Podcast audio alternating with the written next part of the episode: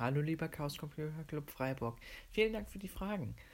Ähm, erstmal, welche Tests eingetragen werden können und was man dafür tun muss, ähm, um Test, Tests einzutragen, ähm, muss man erstmal wissen, dass PCR-Tests sowie Schnelltests eingetragen werden können in die App momentan. Ähm, Schnelltests können nur dann ähm, eingetragen werden in die App, wenn die Teststelle, bei der der Test durchgeführt wurde, an die App angeschlossen ist und das Ergebnis ähm, in die Corona-Warn-App direkt übermittelt wurde. Bei PCR-Tests sieht es ein bisschen anders aus. Da kann man im Falle eines positiven ähm, Testes auch die TAN-Hotline anrufen und diese stellt dann eine TAN aus, ähm, mit der dann gewarnt werden kann. Das sollte man aber nur dann tun, sollte das Testergebnis nicht eh automatisch, so wie bei einem Schnelltest, mittels QR-Code-Scan ähm, in die App übertragen worden sein. Mit einem PCR-Schnelltest kann keine Warnung ausgelöst werden. Ähm, die TAN-Hotline stellt für diese Art von Tests auch keine TAN aus und aktuell sind keine PCR-Schnellteststationen an die App angebunden. So, nun zur zweiten Frage ob die Corona-Warn-App noch etwas nutzt. Ähm, das muss man vielleicht etwas breiter ausführen. Und zwar habe ich persönlich den Eindruck, dass es ein relativ schmales Fenster oder einen relativ schmalen kleinen Bereich gibt, in der die App von der Bevölkerung ähm, als nutzvoll angesehen wird. Und zwar dann, wenn sie nicht immer nur grün anzeigt, aber nicht auch immer nur rot, was wir jetzt häufig hören. Ähm, in dieser Zeit wenn die App nur ab und zu mal rot anzeigt, kann man nämlich relativ gut auf die Warnungen reagieren, sich in Quarantäne begeben ähm, oder auch einen Test machen. Wenn die App allerdings durchgehend grün ist, hilft sie natürlich auch noch nicht viel, denn naja, sie zeigt immer nur grün an, man kann nicht wirklich mit ihr interagieren. Der Nutzer oder die Nutzerin hat keinen wirklich großen Vorteil, ähm, wenn, er die, wenn er oder sie die App installiert hat. Das gleiche gilt aber auch für die Situation, wenn die App immer rot ist. Das haben wir ja zum Beispiel jetzt ähm, während der Omikron-Infektionswelle gesehen. Da war bei vielen die App immer rot.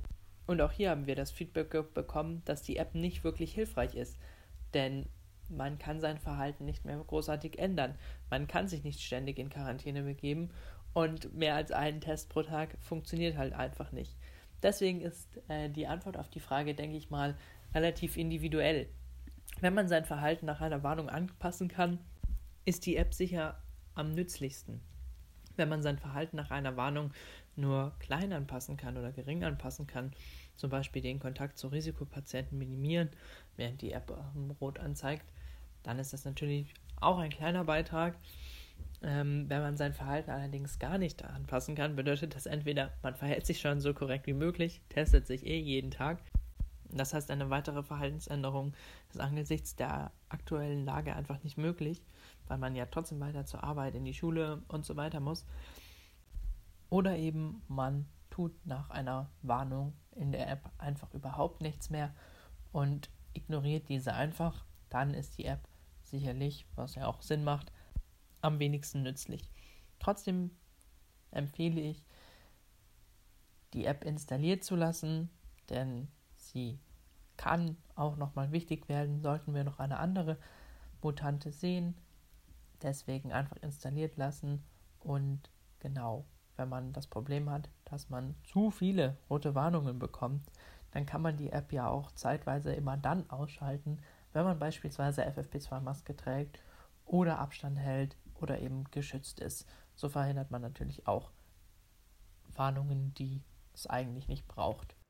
Was ich denke, was man allerdings auch sehen muss, ist, dass die App natürlich mit dem Wegfall der kostenlosen PCR-Tests, die es ja vor ähm, einigen Monaten noch in verschiedenen Bundesländern gab, einiges an ähm, Bedeutung oder einiges an Nutzen eingebüßt hat. Das ist aber eine rein politische Entscheidung, die natürlich theoretisch wieder rückgängig gemacht werden äh, könnte. Außerdem, wenn die App immer grün zeigt, heißt das ja nicht nur, dass niemand seine Infektion in die App meldet. Vielleicht verhält man sich einfach nur richtig und hat deswegen keine relevanten Risikobegegnungen. Wie ihr seht, ist es ein relativ vielschichtiges Problem. Das heißt, jeder muss das für sich individuell bewerten und eben für sich individuell entscheiden, wie hoch der Nutzen der App für ihn ist.